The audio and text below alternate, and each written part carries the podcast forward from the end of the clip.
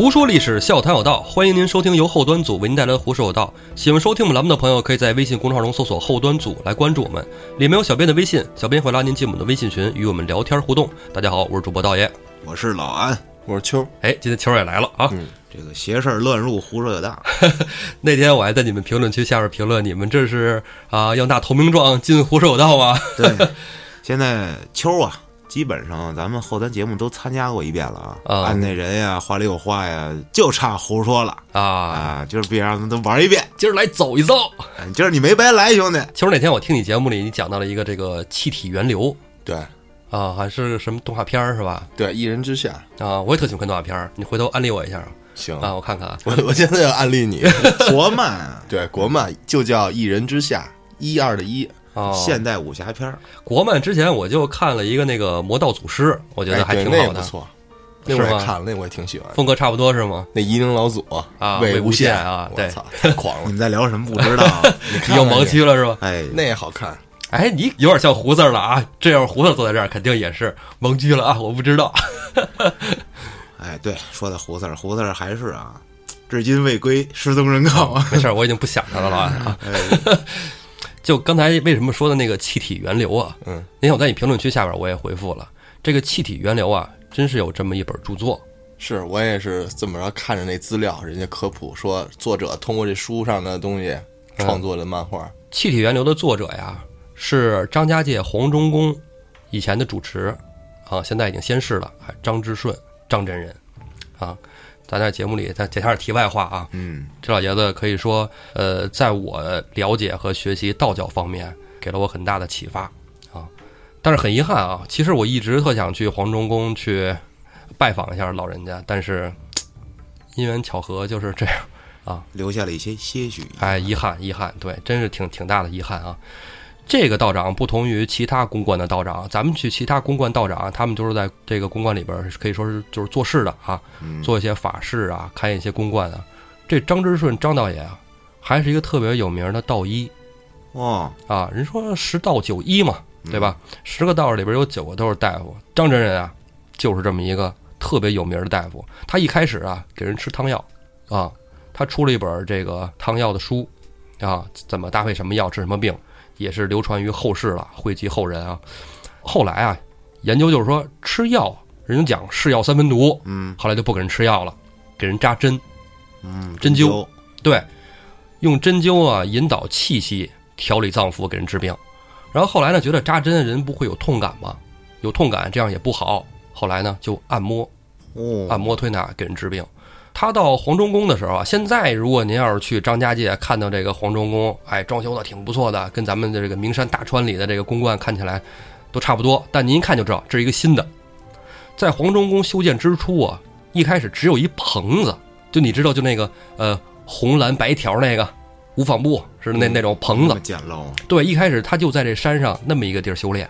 哦呦，嗯，高人，哎，是后来有信众啊捐款，然后修的现在的黄忠宫。现在再去黄忠宫去参拜的话呀，然后在他的后面，这个张之顺张道长长眠于此。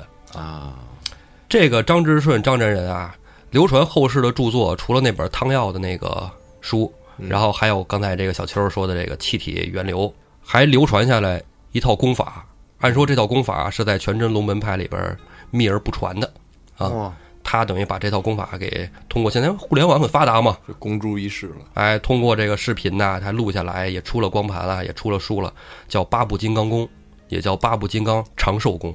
那就顾名思义呗。这个功法呢，其实主要是强身健体的，并不是说你练完之后就能跟嘉哥过夜，嘉哥，我要干你，那我分分钟死了。练完能长生不老呢。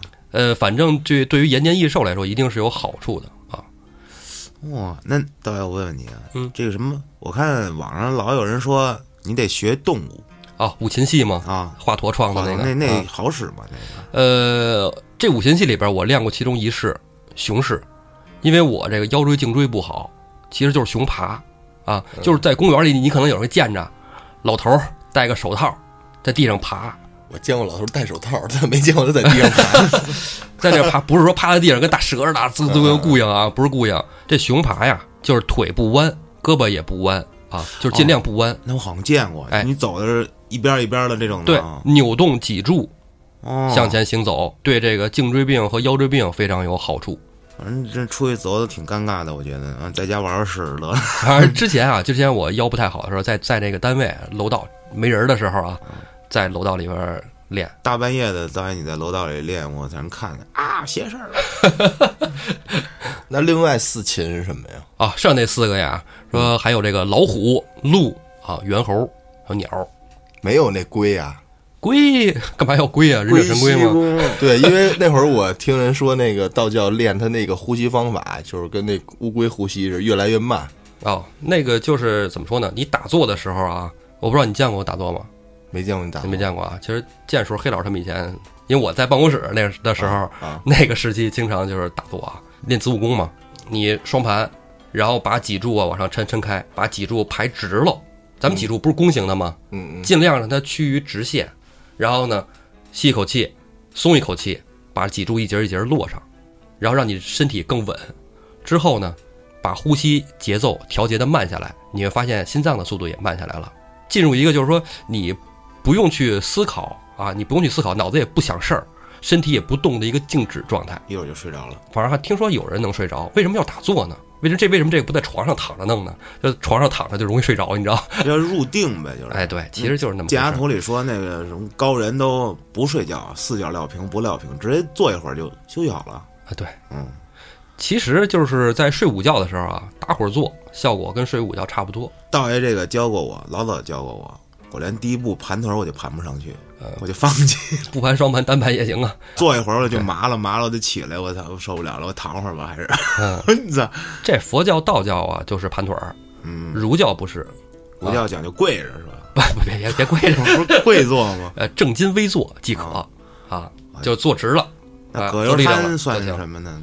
啊 葛优瘫北京人坐姿，我 操毁毁脊柱。那个是你这个逆气道而行不要葛优瘫啊！哎，那这打坐一般一次是怎么算时间？呃，一开始肯定盘不了多长时间，因为说实话，双盘啊，它也挺难受的，一开始会不舒服。当你慢慢适应之后，可能就能适应了。一开始的时候，你就觉得，哎呦，脚麻了，一会儿腿麻了，啊，一会儿感觉动不了了。但是慢慢的坚持，反正，呃，三十分钟、四十分钟你我觉得行你一回三四十分钟，啊，对，差不多吧。啊，道爷更牛逼，道爷跟我说，我到最后现在练的就是能够运运一口真气，啊，这个气能够从丹田，然后往上走，走走走走到你的脑门儿，然后现在练的还能到 头顶，然后据说能回来，然后一直到后边，然后再回到丹田。这我在节目里其实我都不说啊，因为首先啊，这个咱修炼的不好，哎，对，容易被人给戴帽子。啊，修炼的也不好，然后气功现在也不提倡了。就我们小时候那会儿，就是说练气功特多，我姥爷他们就是包括就身边好多朋友的家人都有练的啊。那会儿气功很流行，嗯啊，气功大师，对现现在没人练那玩意儿了啊，现在都是吧，传不下去了。呃，吃药输液打点滴是吧？其实当时那感觉呀是这样的，不是说吸一口气进来，是在打坐的时候，你整个人不是特别静吗？用瑜伽的话说吧，就是你经历过几个阶段啊，观呼吸，你要感受自己的呼吸，气怎么进来，是吧？怎么吸进去到肺里，然后出去。冷空气吸进来的时候呢，会感觉到喉部有一点点的刺痛。如果你发现这个了，就说明你的身体真的静下来了。之后呢，观瀑布。人想静下来，首先是你肯定，你睡觉之前脑子里是不是也会想很多事儿？白天发生的、之前发生的，一样，把这些思绪都让它自然的落下，不用去管它。观瀑布，这些都是你的这个过往经历，直到慢慢的这些瀑布啊，就是想的事儿越来越少了，慢慢静下来以后，你会感觉到从这个身体周围啊有气感流过，哇，啊，就是你说要往邪事儿里说吧，就是呃，要是有一些比如说灵感比较强的，会不会有什么灵异现象发生呢？就身边有东西经过呀，他可能应该也是对，应该也是能会察觉到的。但咱往科学上，这他妈也不是科学啊，咱 往这个气功上说啊，就是你能感觉到周身的这个呃气孔都完全打开了嗯，啊，那不是容易中风吗？哎，所以说气体流过就进骨缝了，对，所以说打坐的时候啊，一定要背后靠着墙，哦但不要贴着墙，啊，背后一定要有的靠，而且屋子要把窗户啊通完风以后把窗户关上，门关上，明白。安安静静的啊。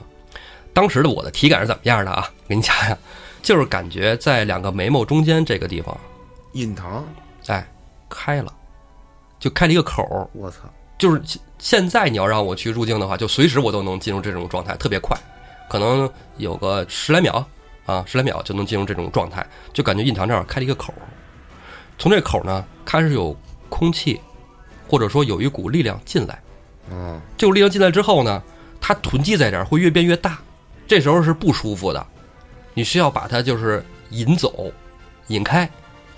那么我尝试的方法呢，因为有的时候我会头疼，呃，就是太阳穴两边嘛不舒服，然后我就把这个堆积在印堂部位的这个气气啊引引到太阳阳穴两边啊，然后呢会有一定的缓解作用。然后再然后，咱不是说得通周天嘛，对吧？通周天，哎，让那这个气啊沿着这个任督二脉啊得转起来这，任督脉二脉到底在哪儿啊？一前一后，一前一后，中轴。哦，那我就是每次尝试的就是从印堂上把这个气往上引到天目，然后再往上，直到百会的时候过不去，冲不过去。所以说修炼的不好，修炼的不好。就是这功法到一定境界了，卡住了，需要。没境界呢还就是还早着呢比如说叫初级初阶的什么一个元婴期，然后就是需要吃个外部丹药给你辅助提升一下，然后你再到中阶，然后最后到后期。没有没有，这个怎么说呢？这个都没法跟人聊，你这个差太远了，周天都通不了，你跟人聊啥呀？我听着感觉跟就跟练功似的，就是练功啊因为前段时间我玩一游戏叫《鬼谷八荒》，嚯它里面就是对它里面的就是这个修仙，这道教跟修仙是不是也类似？他不就是修仙吗？山一命卜相，第一个就是修仙啊。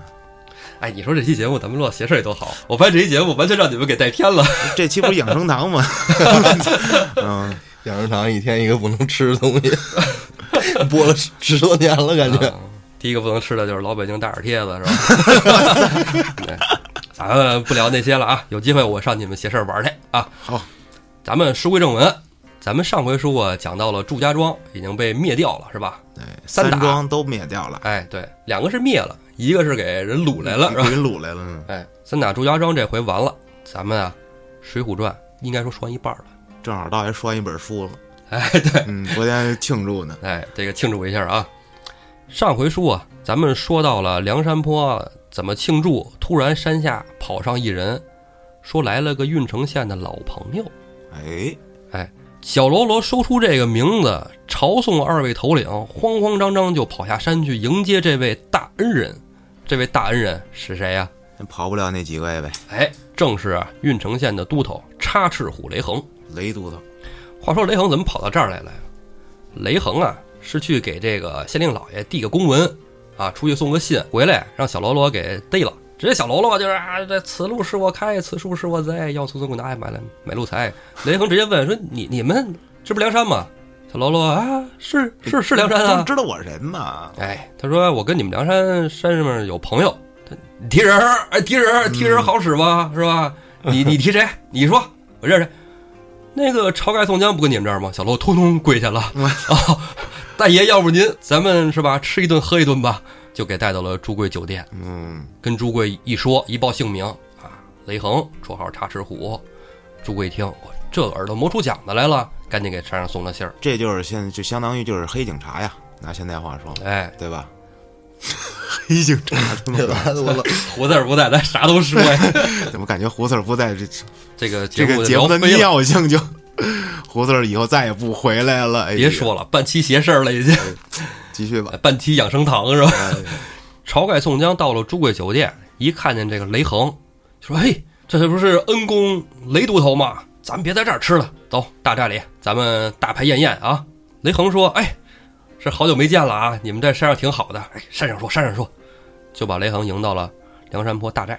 嗯，到了大寨里一聊啊，梁山坡怎么怎么回事儿就把之前的回首道拿来说，我不用给你讲了，你听这个，你听完就知道了。啊，雷横一听啊，是每周二我都听，嗯，操，那就说行，那你知道了，我们就不跟你讲了啊。嗯，说你是怎么来的呀？说怎么怎么怎么被劫上来的？一说，那你就索性在山上待下吧，是吧？这个雷都头以后跟我们在一起，在山上不挺好吗？当个头领。嗯不行啊，老妈在家呢。哎，雷横说了，家中老母无人侍奉，啊，也不想让老母就是过多担心我。嗯，不行不行，我还是回去吧，有机会咱再见啊。留个微信，随时打电话。哎，对，在节目下面留留言，在节目下面留言是吧？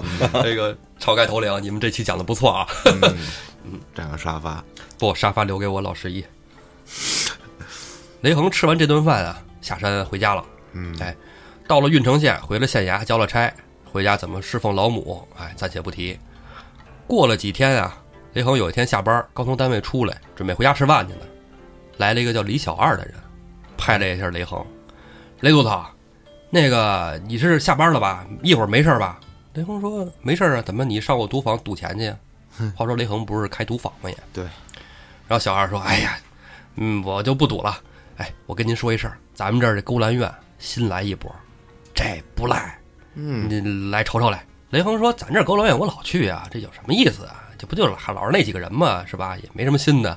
哎，雷督头，这可是新的，哎，这听说从东京来的，哦呦，嗯，这不错，您过去瞅瞅也。听说在东京那卖的可好了啊，哪个 live house 请的都火，里边啥花花样都有，还有这个杂耍、变魔术是吧？还有一大妞子啊，大妞子叫白秀英，好看，你去看看去吧。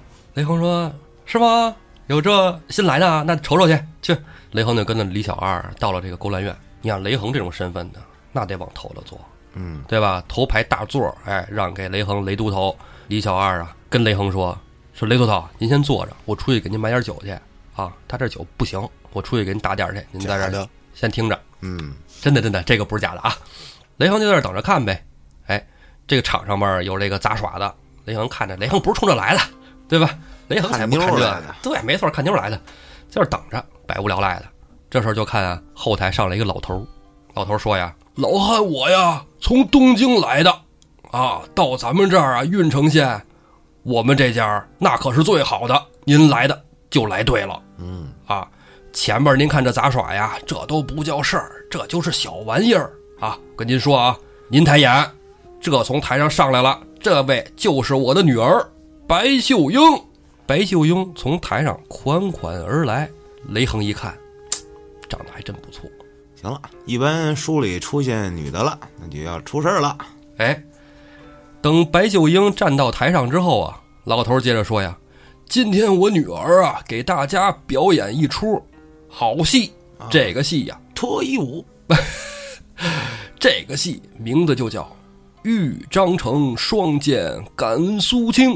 啥呀？我要看脱衣舞。哎，各位看官，脱衣舞稍后啊，先听戏。哎，这白秀英啊，往台上一站，那就开始唱上了。我就开始脱呢。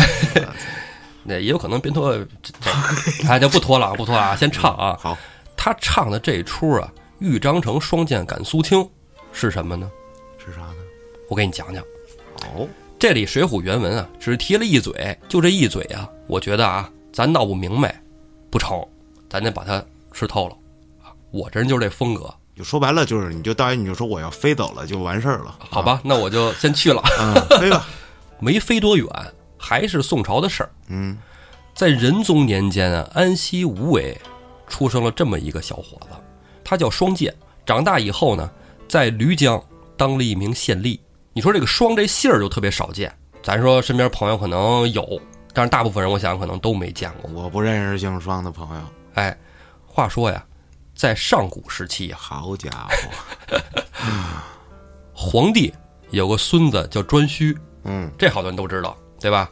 就是在颛顼当部落首领的时候啊，封了他的孙子到了双蒙城。双蒙城。哎，那会儿不是有封地吗？嗯给他孙子就封到这个双蒙城。哎，这孙子呀，这孙子，哎，确实啊，这孙子的后代啊，嗯，就以这封地为姓。这孙子孙子更孙子哎，一部分人啊姓了蒙，啊，双蒙的蒙，对这个蒙这常见了，对吧？嗯你看那个蒙恬是吧？蒙毅毅啊，啊，呃，蒙奇奇是吧？我我操，对，另外一部分人啊就姓了双啊，其中啊哦，咱们就是今天说这个双剑。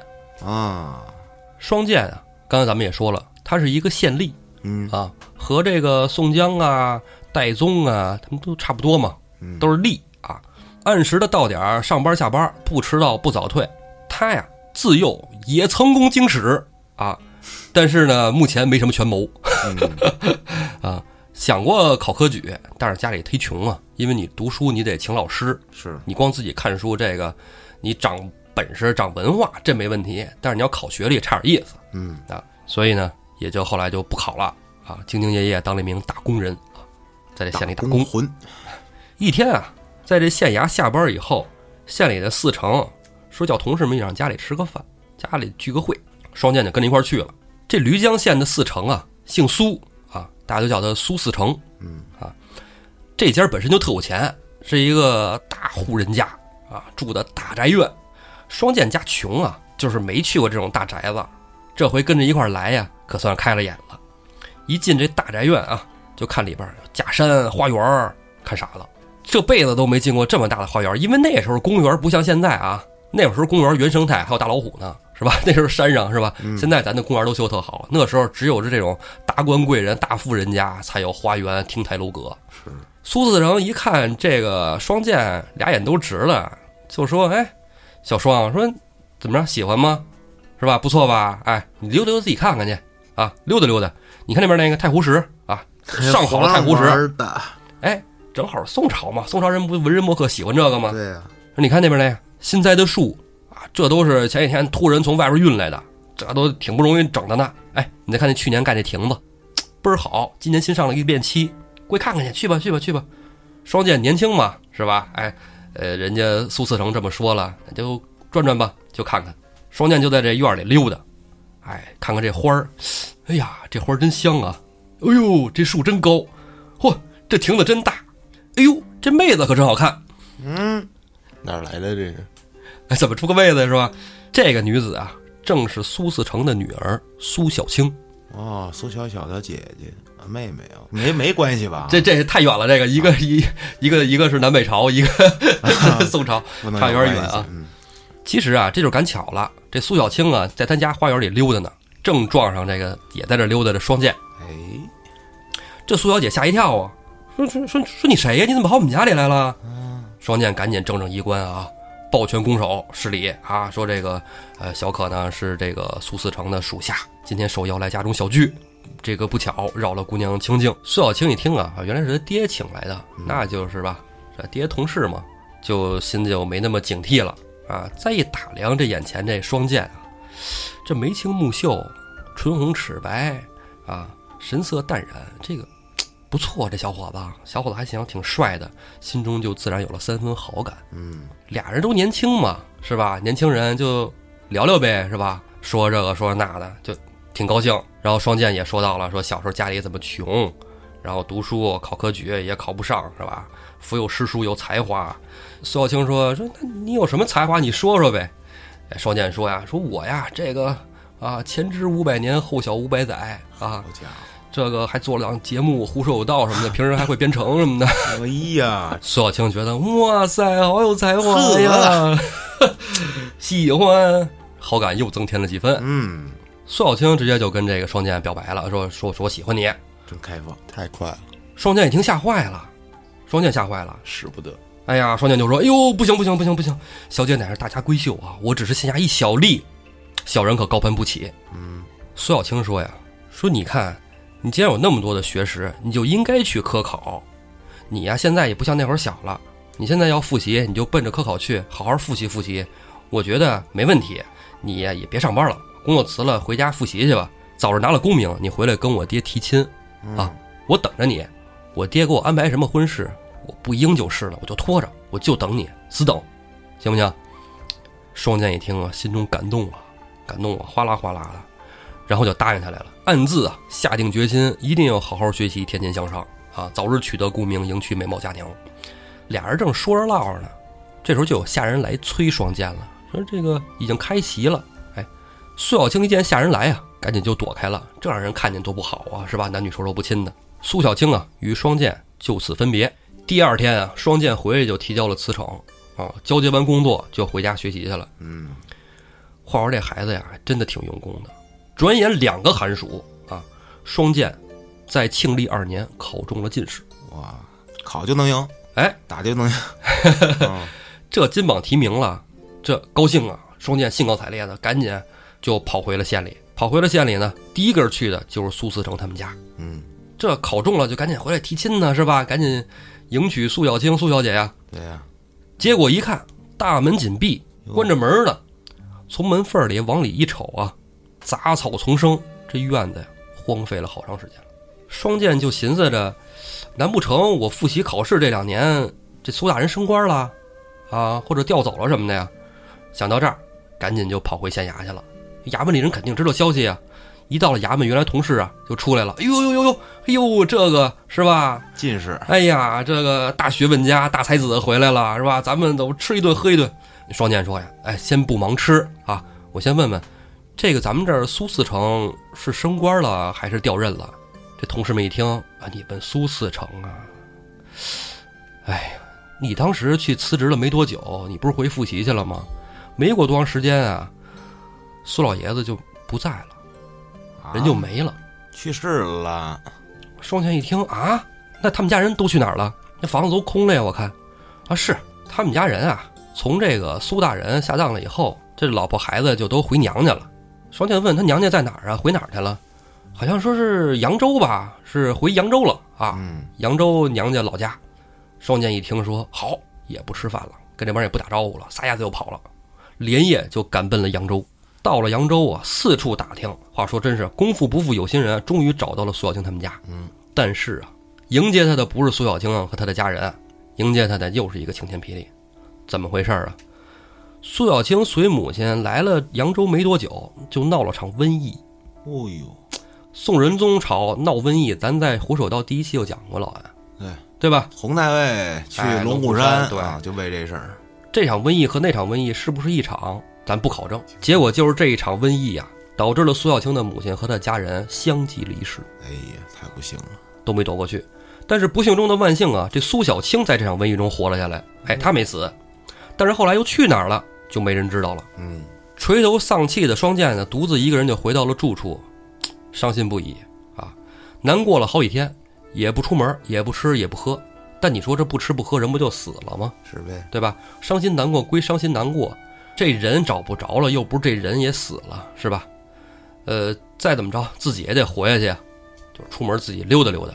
哎，双剑这一出门溜达呀，碰见熟人了，迎面啊来了俩同学，就是他一块儿科考的嗯，俩同学，扬州人。哎呦，嘿，这不是双哥吗？是吧？哎，双哥你来扬州了也不言语一声，这给你安排啊。修个脚。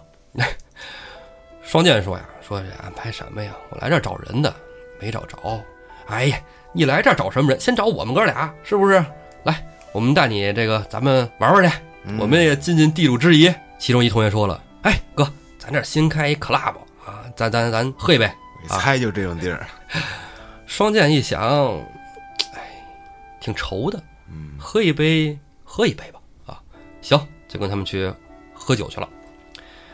到了这个 club 门口啊，双剑一看，嚯，好大一座青楼，嗯，装修的富丽堂皇，里边姑娘一个个露着大长腿，是吧？小酥肩。当然，双剑这个看着这个就是啊，如同行尸走肉，他心思不在这儿。但那俩同学可是啊，兴高采烈啊。嗯，这地儿啊，双剑头回来，以前家穷嘛，后来考学哪有精力逛夜店呢是吧？里边动次动次动次啊，双剑闹心啊，不太习惯啊。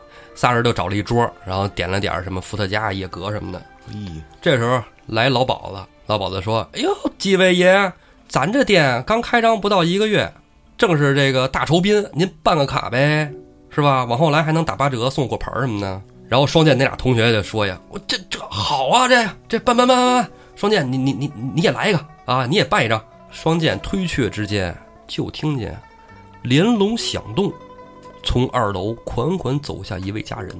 哎呀，衣着华丽，身材窈窕，皮肤雪白，尤其啊是在垂在两颊上那个面纱，哦，还戴哎呦面纱，让人浮想联翩啊！这不会不是中原人吧？这个，老鸨子赶紧介绍，哎，我不是老鸨子啊，嗯，老鸨子开始介绍哎。，说几位爷，您上眼看看啊，这是我们店里的头牌姑娘，不说别的，咱这司礼院薛大人对她都是赞不绝口。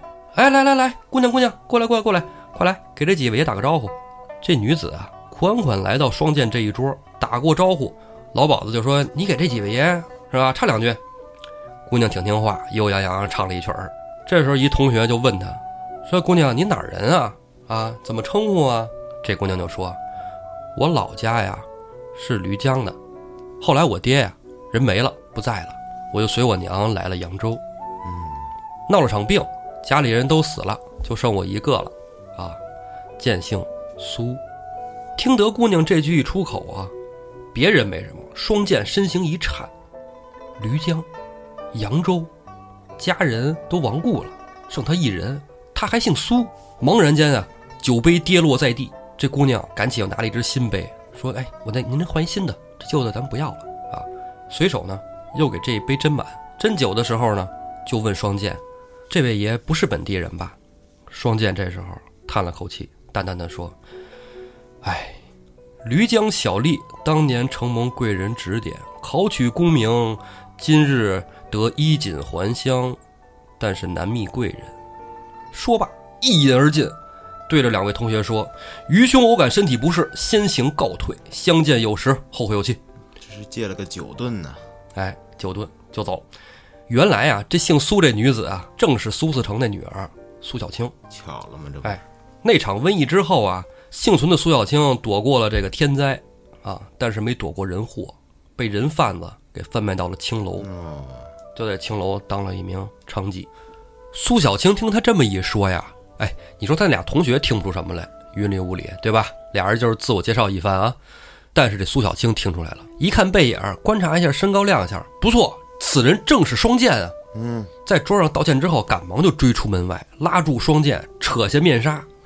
双剑一回头啊，两人四目相对，泪如雨下。双剑说呀：“我按照你说的做了，你让我考试我也考了，现在我也考下来了。我回来之后就四处找你，扬州城都让我踏遍了，你怎么到这种地方来了？”苏小青就说：“怎么怎么怎么怎么怎么回事儿？就刚才咱们说那一套，嗯，就是家人相继离世啊，被拐卖了这一套。哎，两人相拥而泣啊，感叹世事弄人啊。之后两人啊，缠绵了几日哎呀，啊，双剑就没走，一直就刷那哥俩办的卡。双剑啊，并不嫌弃苏小青，毕竟啊，他这也是形势所迫啊，没什么办法。俩人就合计着呀，等双剑朝廷任命下来以后，不就上班了吗？嗯上班不就赚钱了吗？哈，赶紧攒钱啊，给苏小青赎身。赎身以后呢，俩人就能远走高飞了。嗯，约定好以后啊，双剑就得赶回开封府啊，去等这个任命。双剑离别了苏小青，出了扬州，到了开封。哎，朝廷任命啊，他到吉安去任职通判。之前咱们也讲过，通判这个官职其实说大不大，说小不小，权力啊还是有一些的。嗯，这官职不低啊。双剑又是一攒钱小能手，是吧？这蹭蹭蹭攒钱速度挺快，两年钱攒齐了。做瓜先民脂民膏啊。这咱就不得而知了啊。嗯这个宋朝的工资还可以，不像明朝啊，后来工资低是吧？宋朝的工资还可以是吧？双剑拿着这钱就来到了这个扬州大青楼啊，找老鸨子一问，老鸨子说了，苏小青前两天刚刚被一个叫冯奎的茶商给赎走了。啊，双剑被这接二连三的打击啊啊，内心积得粉粉碎啊，嗯，灰心丧气啊，没辙呀。这个你说也不在这儿了，能怎么办？打听这冯奎这茶商去哪儿也无从可问，也没必要问了啊。灰心丧气的呢，就按原路返程了。乘着船啊，一路死气沉沉的。这时候啊，正好是烟花三月啊，扬州这地方这日子口儿漂亮。烟花三月下扬州，没错什么诗来着？这是鸟语花香的是吧？但是啊，这双剑啊没这心情了啊，也不去看这个两岸的景致，就跟着这船一路往回走。突然啊，就听这船上报站了，金山寺站到了啊！听说金山寺啊许愿最灵，咱去许愿去。双剑啊看这船上人，哟，都上金山寺许愿去了，我也跟着去金山寺看看吧。双剑也从船上下来了，到了金山寺。这金山寺啊，真不错啊，红砖金瓦、慈寿塔、青竹小路、碎石铺啊，沉浸在这古朴的寺庙之中啊，让人心神安宁。双剑啊，没去许愿去啊，他觉得烧香许愿，哎，没什么意思啊。那些靠努力争取的事物尚不可得，这虚无缥缈的，没这个必要了。嗯，一个人就在寺中竹林里啊，漫无目的的闲逛啊。走着走着，迎面啊走来一位年迈的僧人，问双剑：“施主仿佛有心事啊，不知是否与老衲这个八卦一下？不是不是那个吐个槽？呃，算了，那个我看着你有事儿，你有啥事儿你说说吧。这这这这是东北和尚啊，看我有啥能帮你的啊？双剑，您这么一说，说这这哎也挺没溜儿的老和尚是吧？嗯，反正心里这堵囔得慌是吧？找人唠唠总是好的。哎，就跟这个老和尚说，说我以前啊，以前是个当吏的小吏，后来人说科考这那的，哎，从头到尾说了一遍。老和尚直接就点出名来了，伸手指着他就说：“施主就是双剑吧，通判大人。”哟，双剑一惊啊，跟老王你反应一样啊，说：“哎，你认识我是吗？”老和尚摇头说：“说我不认识你啊，但是有一位认识你的人给你留下一封信，托我转交给你。”嗯，说着，从袖中啊拿出一封信，递给双剑。双剑展开书信一看啊，是一首诗啊。这诗是啊：“苏姓从来自小青，乱花溪上偶相逢。扬州一梦今何处？风月心情向谁诉？”哦，小青儿写的，哎，正是苏小青的笔记。翻过背面写着：“双郎，我被赎身是身不由己，茶商冯奎骗了我啊！之前我跟他说了咱俩的事儿，他说给我赎身以后啊，带我去找你。我一看他岁数也挺大的，我就应了他了。结果呀，他这是一路上要带我去豫章。现在当你看到这封信的时候，我应该就在豫章城外的茶船上面卖唱了。你要是不嫌弃啊，你可以来找我。这怎么能相信别人花钱把你送给另一个男人呢？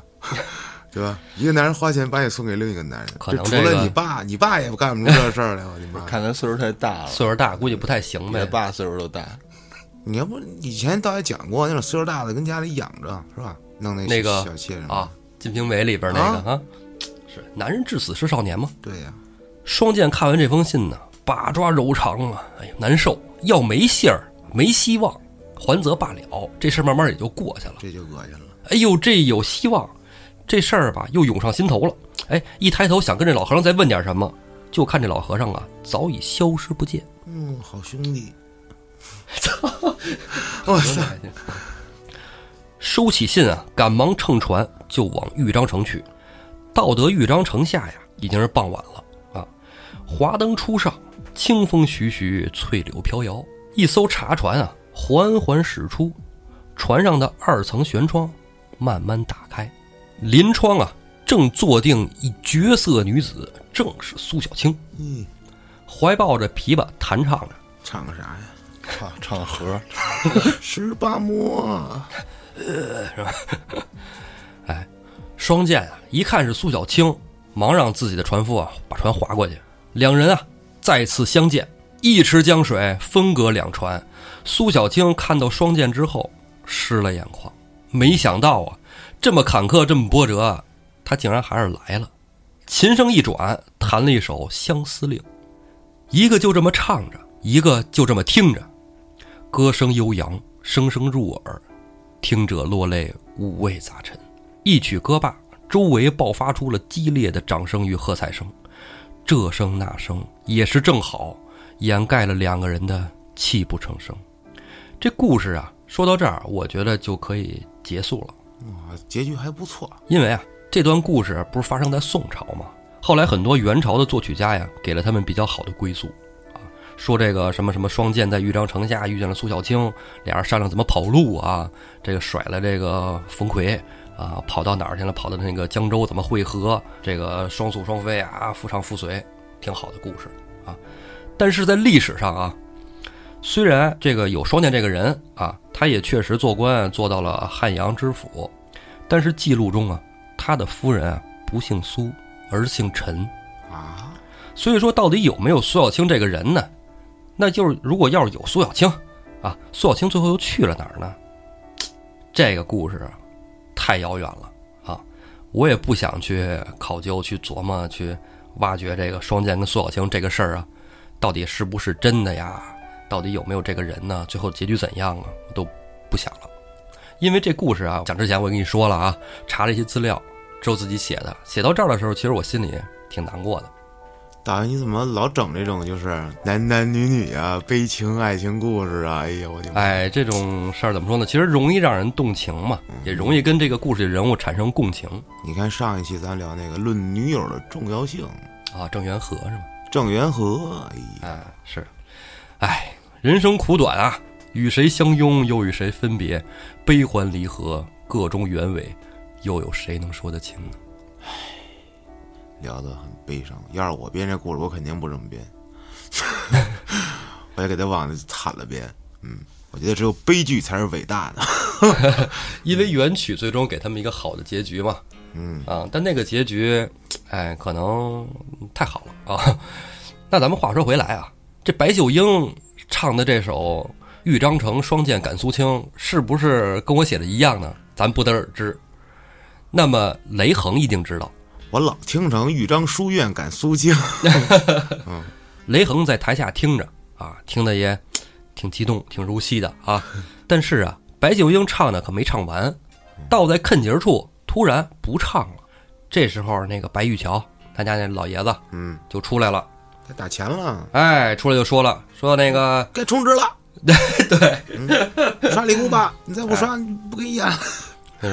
女儿啊，哎，这个各位看官听的都很好啊，都很满意。你看，都等着你接着唱呢，快下去拿着笸箩走一圈，是吧？对，哎呀，该打赏了是吧？第一个做的不就是雷横吗？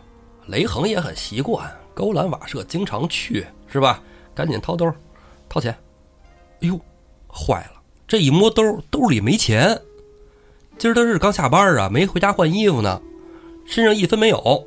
这白秀英就到了雷横跟前儿，就说：“您听得好，官人赏点儿吧。”雷横说：“哎，我今儿没带钱啊，我今儿钱忘带了啊。”这时候白秀英啊，一看这挺尴尬呀，从兜里掏出一二维码儿，哎，这说要不 POS 机，对 POS 机也有，都拿来来，您有卡刷卡，没卡扫码是吧？干了，手机也没带。